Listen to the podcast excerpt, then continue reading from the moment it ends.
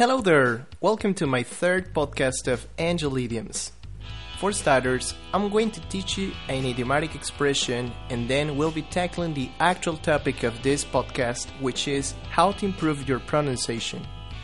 Here we go. Repeat after me.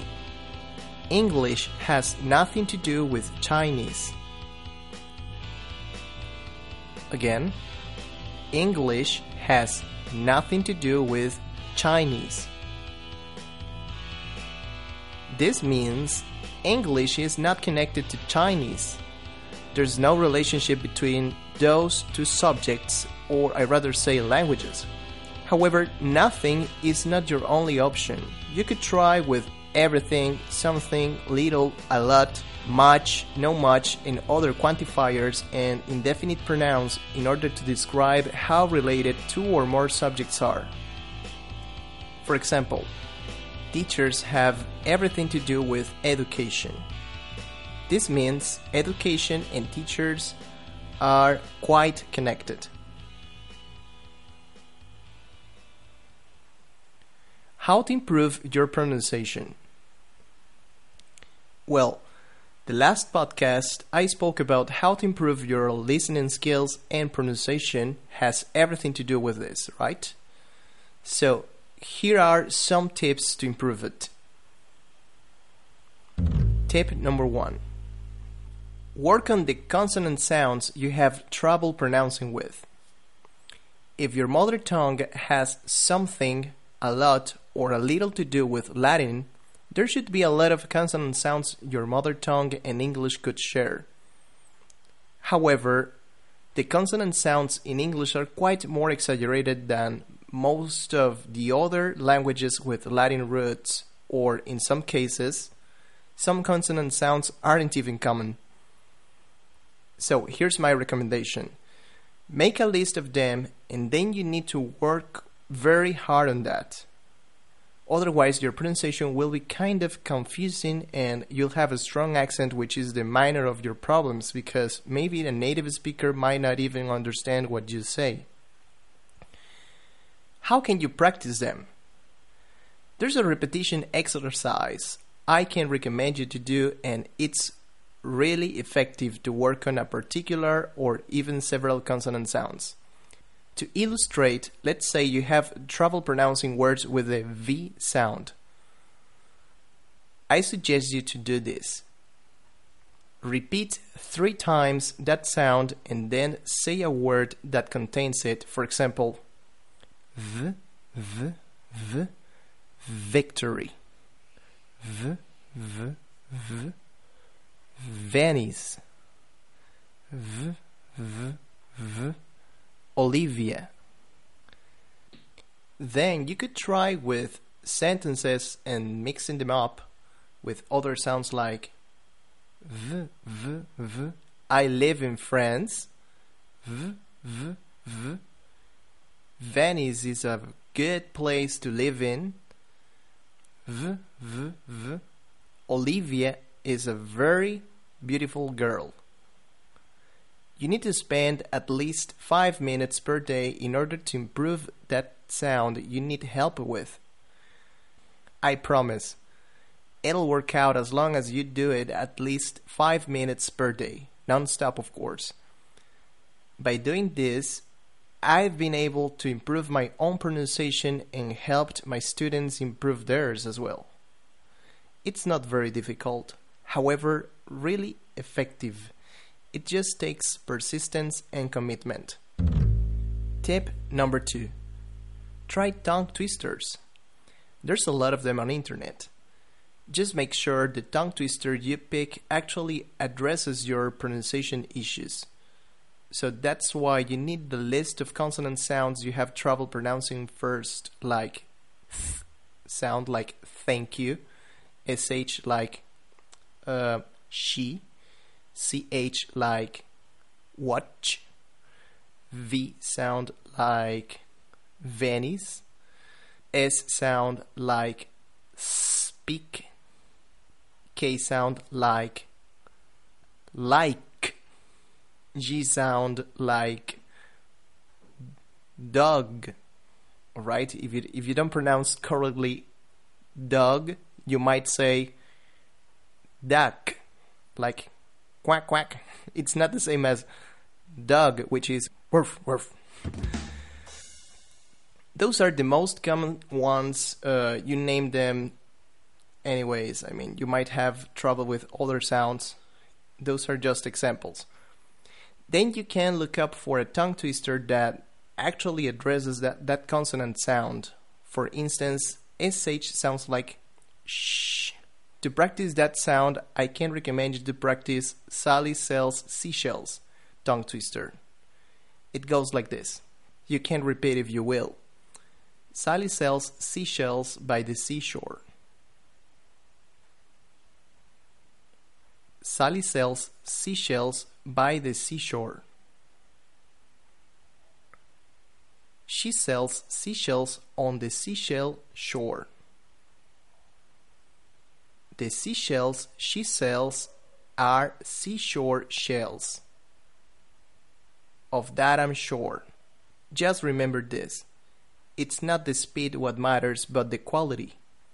So, at the beginning, practice it slowly, and you'll be able in time to do it as fast as I can, or why not, even faster than me. Again, it just takes persistence and commitment. Tip number three Learn the proper pronunciation of the vowels in English. There are some rules about it you should learn, and I will elaborate better on YouTube or maybe on another podcast. I can't decide yet. All the same, you need to learn there's more than just A, E, I, O, U vowel sounds. For instance, cup and cop. They sound quite similar, but they're not quite the same. A cup is sort of a glass you drink coffee with, and a cop is a policeman. Consonant sounds are important, but we can't overlook vowel sounds either. In order to improve those sounds, you can apply the same strategies I mentioned previously, and it'll be really effective. Tip number 4 American or British pronunciation. Pick one of them and focus on that one since they're slightly different. If not, you'll get a crazy mixture of them. Anyways, here's some differences. American accent tends to pronounce T's and D's like ours. For instance, water. Whereas in British, it's kind of silent, so it sounds more like water. My British accent might not be the best, but this is just an example. The same with brother in uh, American, and then in the British, it sounds like brother, mother, mother, sister, sister. In American English, T's in the middle of words sound like R as well. Meanwhile, in British, it sounds just like a T. For example, little, little bottle, bottle, lettered, letter, battle, battle, bettered, better, buttered, butter. Not to mention, American English and British English can vary themselves depending on the region. Texan accent is quite different from the New Yorker accent, or the accent of a person from London compared to a person from Brazil. Their accent are a little different. Which your favorite is, it's up to you. Mine definitely is the American one, since most of my TV series are from USA, video games I play, and the music as well. I'm able to understand the British, however, it takes a while to get used to it whenever I watch a British TV series or listen to British bands, so consider this fact. Whichever accent you adopt will probably cause you troubles to understand the other one. Not to mention some words that change in the British plus the different idiomatic expressions used in both. You know how important idiomatic expressions are. Tip number 5 If you got any native friends, try to hang out with them as much as possible and pay attention to the way they speak, like intonation, stress on words, and the way they link them.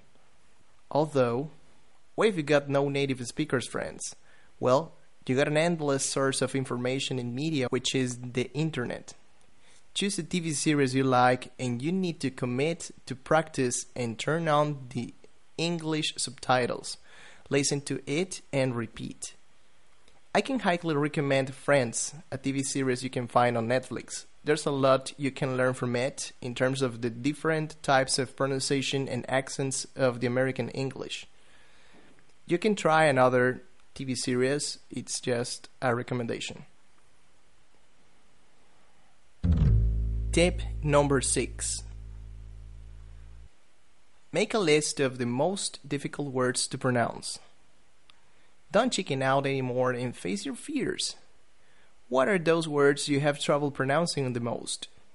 Make a list of them, separate them into syllables, then read them slowly, then faster and faster until you make it. You won't regret it. Practice makes masters, and by doing this, you'll defeat your fears to speak fluently because those words won't be an issue anymore. Do your best. It's never about quantity but quality. Focus on that.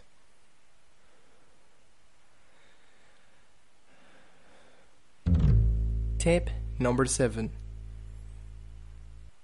Learn the sounds of English and the International Phonetic Alphabet. This is the hardest thing to do. There's PhDs for this. It's just that it's too technical stuff and it might take you maybe the same time it takes you to just learn a language. Well, that'll be it. If I come up with some other better tips, I'll make a second part of this. I hope you liked it and found it useful. Let me know if you have more suggestions on how your progress goes following these tips. I don't buy it, and the other way around are the two previous idioms we learned on the two first podcasts. Can you recall their meaning? If you can't, or you haven't listened to those podcasts, you should. There's a lot you could learn from them. Now, as a review of the idiom we learned at the beginning of this podcast, I have a question for you. What does the following sentence mean? Math has a lot to do with physics. Option number one Math is dating physics and they're having a love affair. Number two Physics is quite related to math. Option number three Math has borrowed something from physics and math should give it back for gosh sake. Option number 4 Physics and math are planning to do something together later.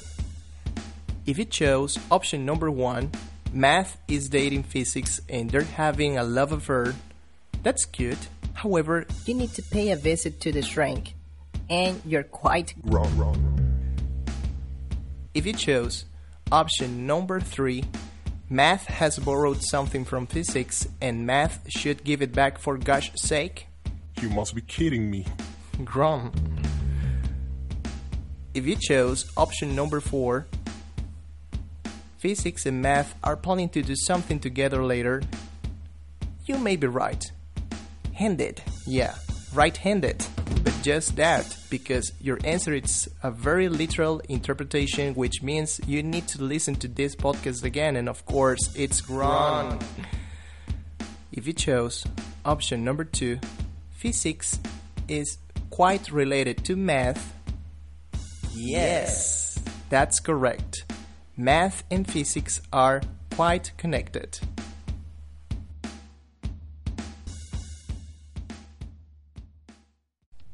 If you found this podcast any useful, please subscribe for more. Follow me on YouTube, Twitter, Facebook, and Instagram as Angel Idioms. For a total free trial class, in private classes, please contact me at angelidioms at gmail.com. Well, guys, see you later. Bye bye.